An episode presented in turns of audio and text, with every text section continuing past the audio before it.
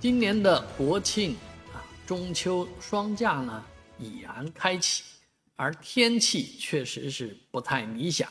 今天闷热难当啊，那个天空密布乌云啊，让人感受到的是呃一种啊压抑感，而且这个传说中的超级月亮啊大月亮很有了可能就看不到了，尤其是明天中秋之夜啊。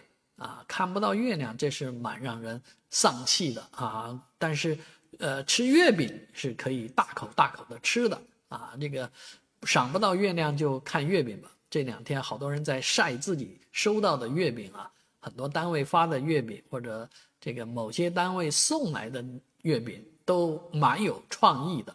现在的这个月饼的文创意味越来越大，某种程度来讲，不是吃月饼了，月饼只是一个配角。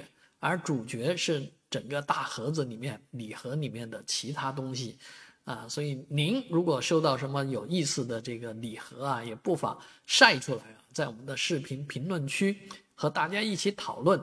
整个的中秋假期呢，天气其实是适宜的，但是呢，早晚温差已经很大了啊。虽然中间会经历降温啊，那。